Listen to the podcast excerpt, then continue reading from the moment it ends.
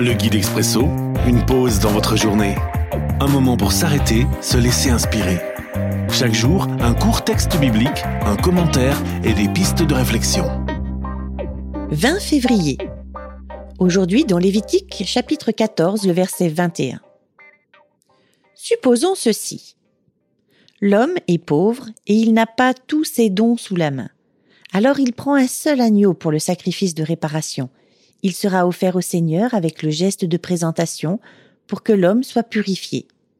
Celui-ci prend encore une offrande de 3 kilos de farine mélangée avec de l'huile et un demi-litre d'huile. Une loi réaliste.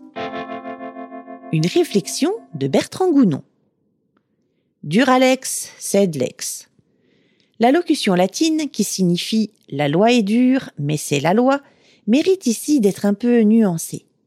En effet, la loi révélée par Dieu à Moïse intègre une prise en compte de la réalité socio-économique de la personne tombée en état d'impureté. Au moment de l'offrande pour le sacrifice de réparation, le riche et le pauvre ne sont pas traités de la même manière, mais en fonction de leurs ressources matérielles respectives.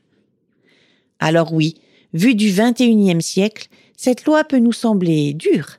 Elle porte cependant aussi en elle la marque de son auteur, pour qui l'humain et la réalité humaine comptent au plus haut point. Réflexion. Entre le religieux et l'humain, Jésus fait toujours le choix de l'humain. L'Expresso, un guide biblique accessible partout et en tout temps une offre numérique de la Ligue pour la lecture de la Bible, Radio Air et Radio Omega. Retrouver sur expresso.guide ou sur votre radio.